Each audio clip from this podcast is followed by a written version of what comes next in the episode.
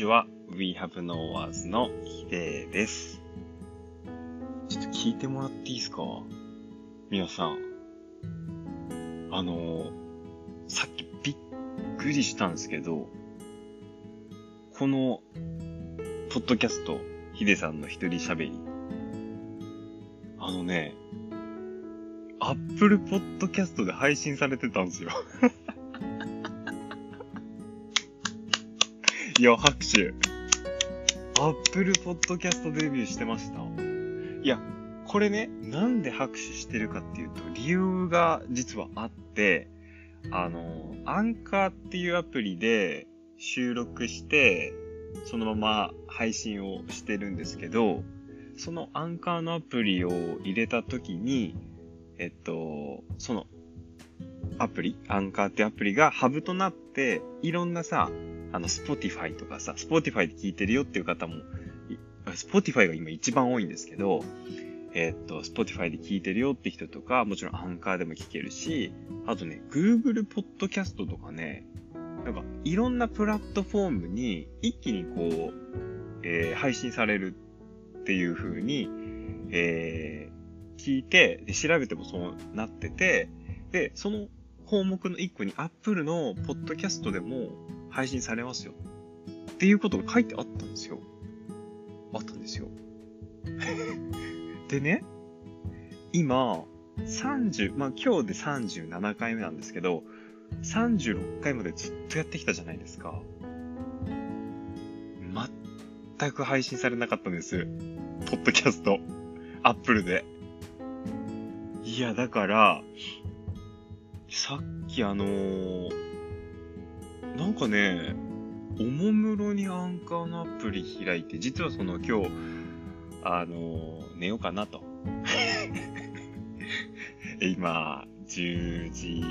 半をね、回ったところにはなるんですけれども、寝ようかなと。今日も一日お疲れ様でしたと。あ、いや、これ聞いてくださってる皆さんもね、一日お疲れ様でした。いろんな国で聞いてくださってるっていうことだけはね、あの、知ってまして、えー全然、その、いろんな国で聞いてくださってる人とコミュニケーションは全然取れてないんですけども、あの、ぜひぜひ、こう、公式 LINE の方に、あの、なんか、聞いてるよって、私は、どこ、そこだよって、シンガポールだよとかね、あの、言ってくれればいいなと、面白いなと思うんですけど、いや、あの、いろんな国でね、あの、聞いてくださって皆さん、えー、今日も一日、お疲れ様でした。もしかすると、これを聞いてる人、おはようございますかもしれないし、あの、もうカミカミなんですけども、もう気にせず行きましょう。あの、もう夜も遅いですしね。えー そういうことで、えー、あ、そうそう、話を戻すと、そう、話戻す。飛んじゃった、飛んじゃった。話戻すとね、Apple Podcast って項目がポンって出てたんですよ。アンアンカーのアプリをね、おもむろにこう触って、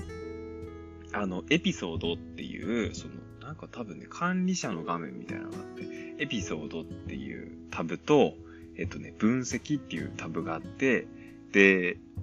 あんまり分析見ないんですけど、あのね、国？どんな国で聞かれてるのかなぐらいしか見ないんですけど、えっとね、えーその分析を押したらね、そう、えっ、と、円形のグラフが実はあって、そこに何パーセント Spotify、何パーセントアンカー、何パーセント Google ポッドキャスト、何パーなんとかってあって、いきなしさ、その円グラフにさ、今まで見たことのない鮮やかなピンク色が混ざってたの。え？何このピンク色と思ってさ、目につくじゃないですか。めちゃくちゃサイド高いんですよ、そのピンク色。えー、と思って、他パステルカラーなのに、他のグラフ。何これって思ったら、Apple Podcast って出てきて、うお、Apple Podcast って。いや、もうそ、そのまま言っちゃったんですけど、今。うわ、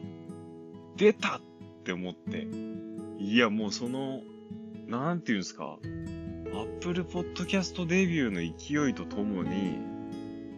えー今回、第37回、ヒデさんの一人喋り収録をしてるんですけど、いやー、デビューですよ、Apple Podcast で。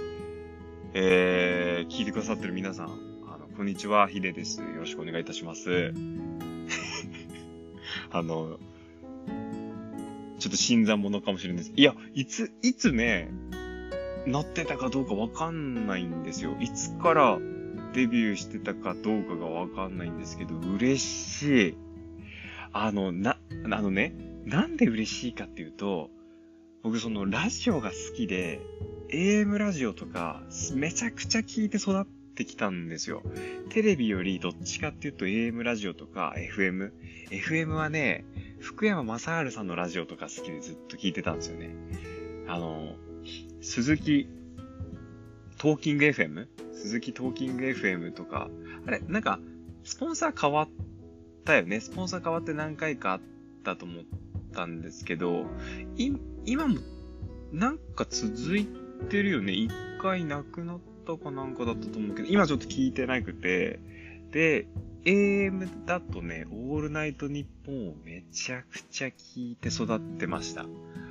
ほんと、オールナイトニッポンを傍らにテスト勉強してた学生時代だったりとか、あの、大学生になっても聞いてたし、YouTube にね、上がってるんですよね。あの、菅田正樹くんのオールナイトニッポンとか、めちゃくちゃ面白くて、もう聞きまくってきたんですよ。で、そのラジオがすごい好きで、三谷幸喜さんの映画で一番好きな、あの作品もラジオの時間っていう、あの、確か97年ぐらい制作の、えー、自分が97年だから小学校1年生ぐらいの時の映画なんですけど、それ大人になってから借りてみて、めちゃくちゃ面白いんで、すごいおすすめなんですけど、ラジオの時間。三谷幸喜監督のね、ラジオの時間めちゃくちゃおすすめなんですけど、本当にね、あの、世界観すごい好きなんだよね、ラジオっていう。で、まあ、そんな感じで育ってきた自分がね、あのめちゃくちゃこう活用してるアプリが、やっぱり Apple のポッドキャストなんですよ。で、これ何がいいかっていうと、Spotify もダウンロードできるじゃないですか。で、僕ね、他のね、Google ポッドキャストとかね、あとね、ちょっとね、聞いたことない あの、えっと、アプリ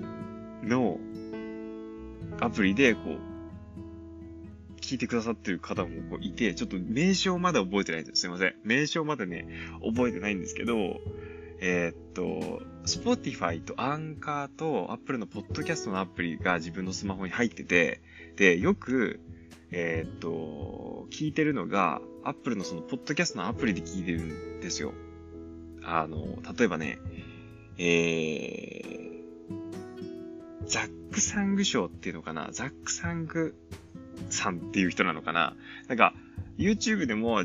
えー、っと、映像として配信をしてくれてるんですけど、アメリカの、その、アリアナ・グランデとか、いろんなシンガーとか、セレブリティがゲストに来て、えー、っと、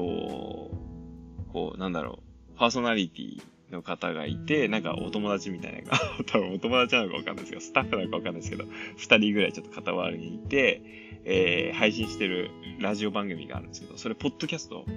のバージョンもあって、えー、っと、それ聞いたりとか、佐藤大木さんっていうデザイナーがめちゃくちゃ好きで、えー、佐藤大木さんが、えー、っとね、クリス智子さんっていう方と一緒にやってるね、クリエイディオっていう、えー、ポッドキャストも好きで、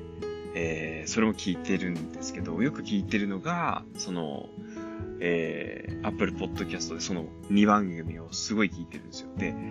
えー、っとね、Spotify ではね、ジェーン・スーさんの、えー、ポッドキャストを時々聞いてるんですけど、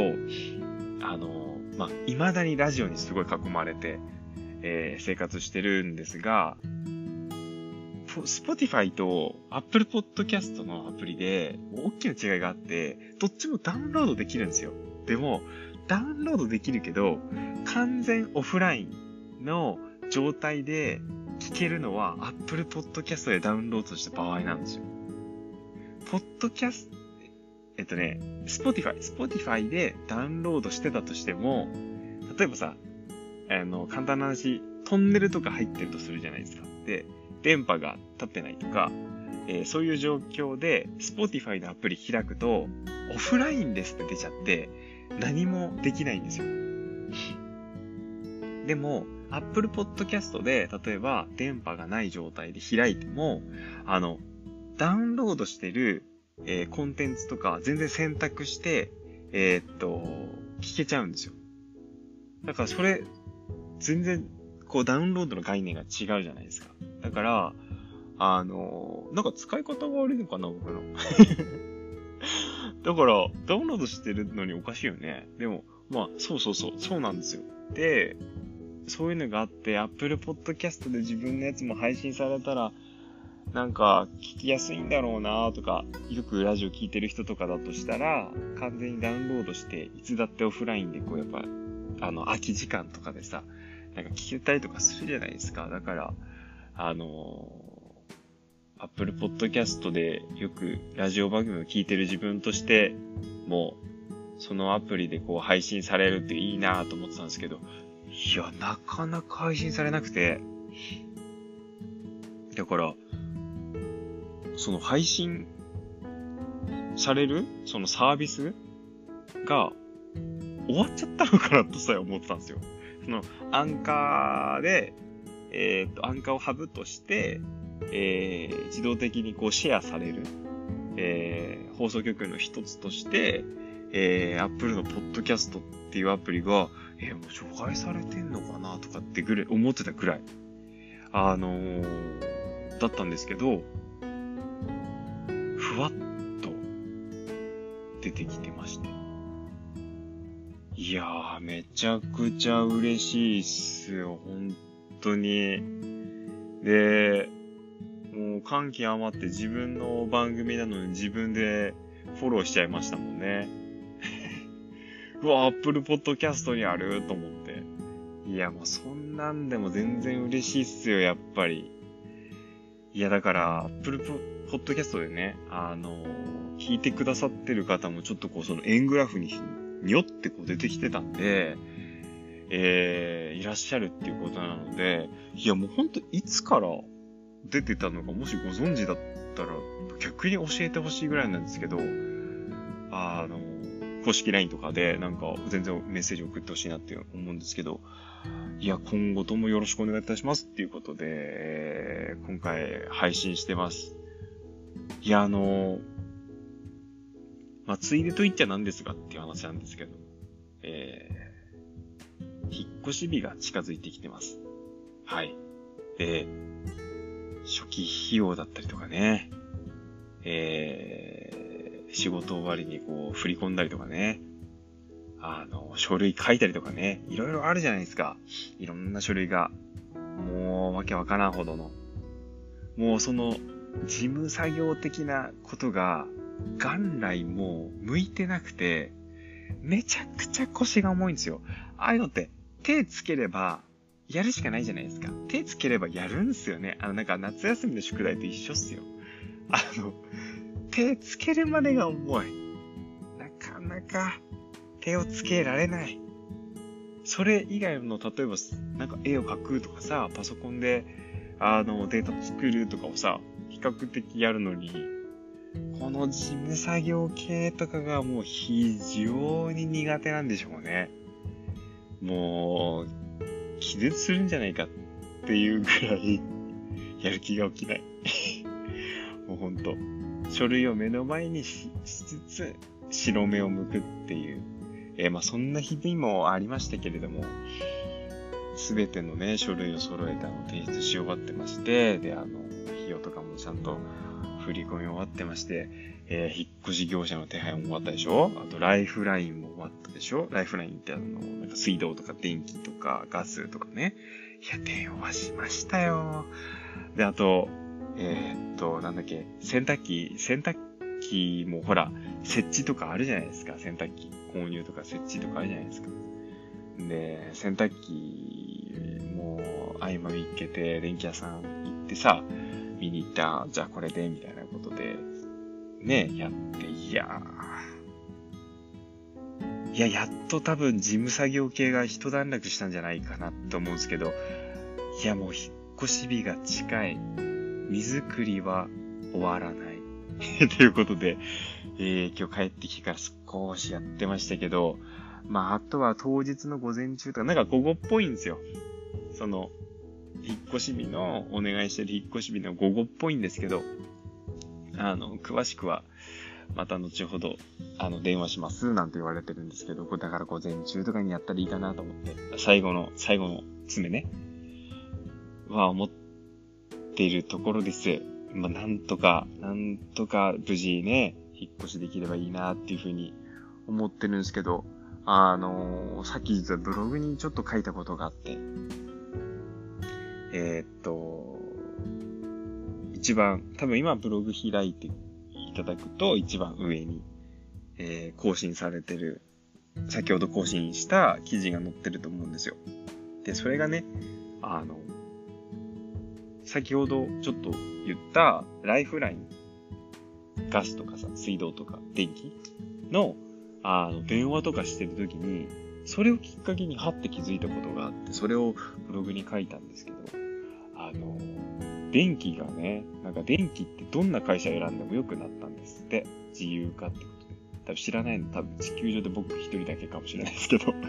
もうなってるよ、ヒデって言われるかもしれないですけど、自由化っていうのがなった、なってたらしくてね。あの、僕が住んでるのは、あの、やっぱ山形県で今住んでて、で、県外、あの、引っ越すんですけど、まあ、それも、あ東北なんで、あの、まあ、東北電力ってあるじゃない。だからそこが、ね、これまで一人暮らししてた時も多分何にも考えずにそこでやってたんじゃないかなと思うから、電気の自由化っていつから始まったのかちょっと全然わかんないですけど、あの、自由になったっていうことで、あの、他のね、あの、電気供給会社さんも、あの、選べるっていうことで、あの、カスタマーサービスみたいなところ電話して、そのサービスの内容を聞いたりとかしてたんですよ、最近。で、なんかそんなやりとりしながら、ちょっと思ったことだったんですけど、パッとこう気づいたね、ことだったんですけど、あの、昔って、例えばカスタマーサービスって、問い合わせたりとかしても淡々とすごい説明されるじゃないですか。まあ、そういうね、そういうお仕事なんで全然、それは全然いいんですよ。で、僕も、うんうんうんうんって聞いてて、そうですか、そうですかって聞いてて、あの、最後ご質問ありますかって言われるじゃないですか。で、僕多分ね、もともとそのあんまり興味がないことに対してあんまり聞いてないっていう特性が あって、自分のことなんですけどね、電気とかね。多分意識が多分途中飛ぶんですよ。だから、何を言ってたか分かってないっていうのもあるんですけど、あの、聞いてても、なんだろう、質問ありますかって言われても何を質問したらいいか分からないぐらい理解度が低い、あの、状態で、説明だけコンコンと聞いて、あ、大丈夫です、みたいな感じで返してたんですよ。でもね、あの、今回、電話した時に、あの、電気の自由がちょっとわかんないんですけど、ってそんなちょっと素人で、あの、詳しくないんですけど、あの、どういうところが、これまでと違うんですかね、とか、あの、さっきおっしゃったこれってどういうことなんですかね、とか、あの、具体的に、あの、金額的にどのぐらい基本料金って違うもんなんですかねとか、いろいろ質問してる自分がいて、今回。で、なんだそんなことかよって言われるかもしれないんですけど、昔がやっぱり、コンコンと説明聞いて、あ、いや、もう大丈夫だって思って、あ、大丈夫ですって答えてたぐらいだったから、もうね、新しい自分と出会ったぐらいの感覚があったんですよ。で、あの、最近なのかなニューヨークから帰ってきてからなのかなって自分でも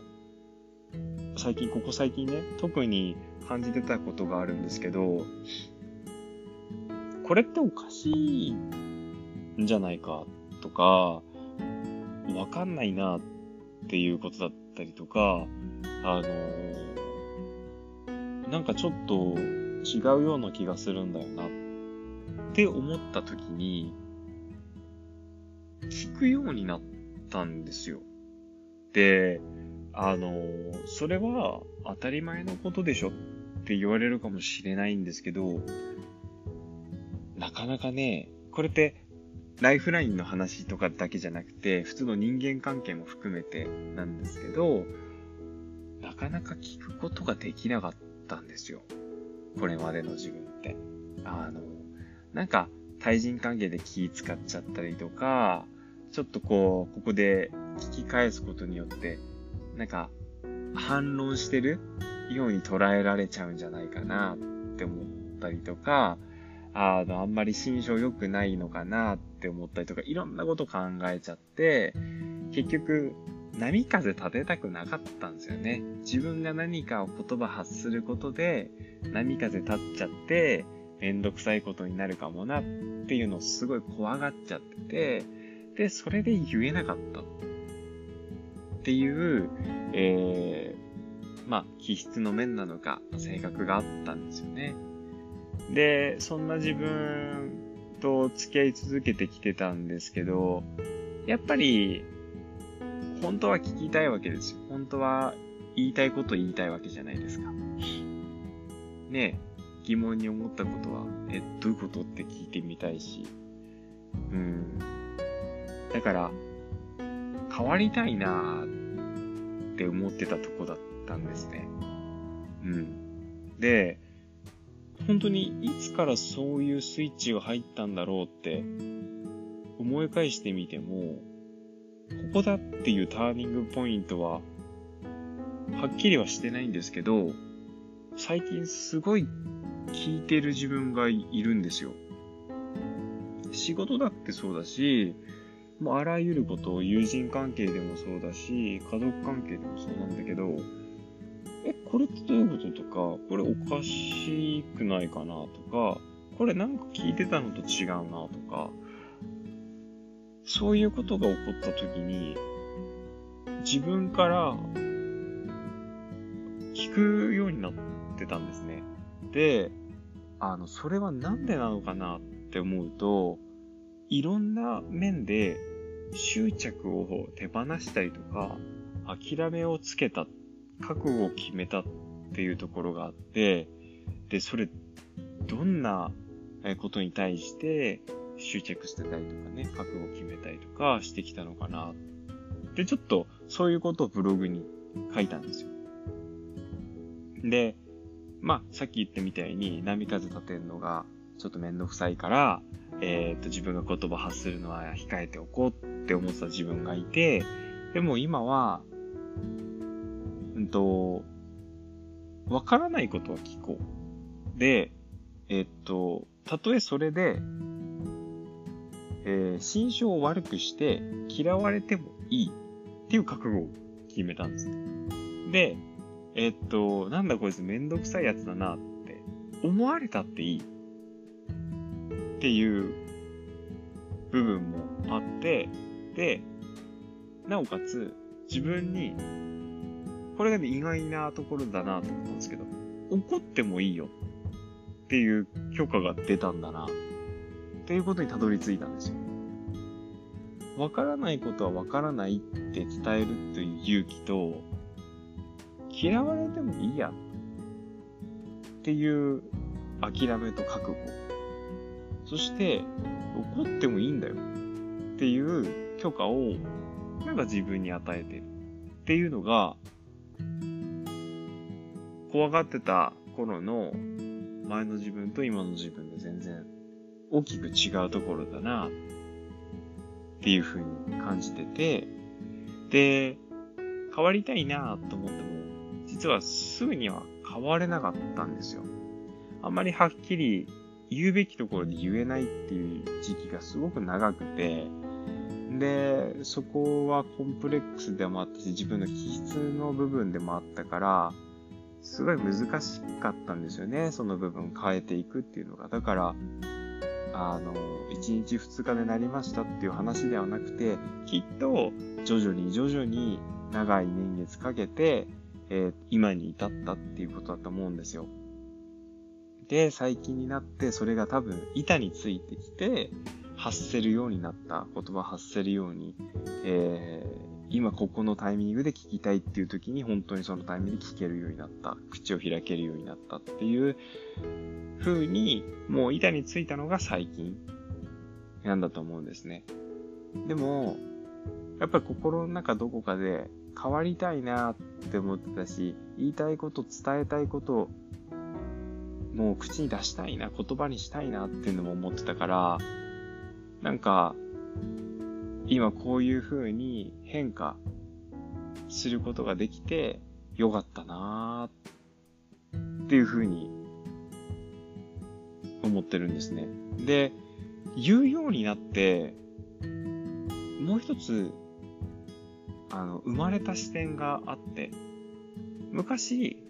その波風立てたくなくて、ちょっと我慢したりとか、まあ、自分でやればいいかなって思ったりとか、してた時期で、全く持ててなかった視点が一個あって、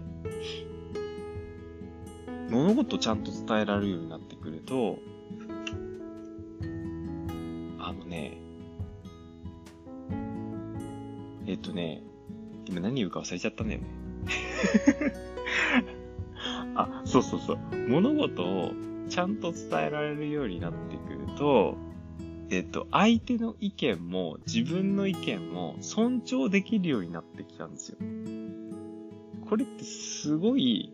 あの、新次元っていうか、新しいもう世界に行ったような感覚があって、最近それを体感してます。なんか、自分の意見を伝えて、えっと、仮に、えー、自分が話をしてる相手が違う意見であっても、お互いにちゃんと口に出して言うこと、伝えることによって、お互いの理解って深まるんですよね。言わないと全く深まんないんですよね。で、結局、言った方が理解できるから、ちゃんと意思を伝えてるからさ、伝え合ってるわけじゃない。だから、意見交換って本当にそのままよく言ったもんで、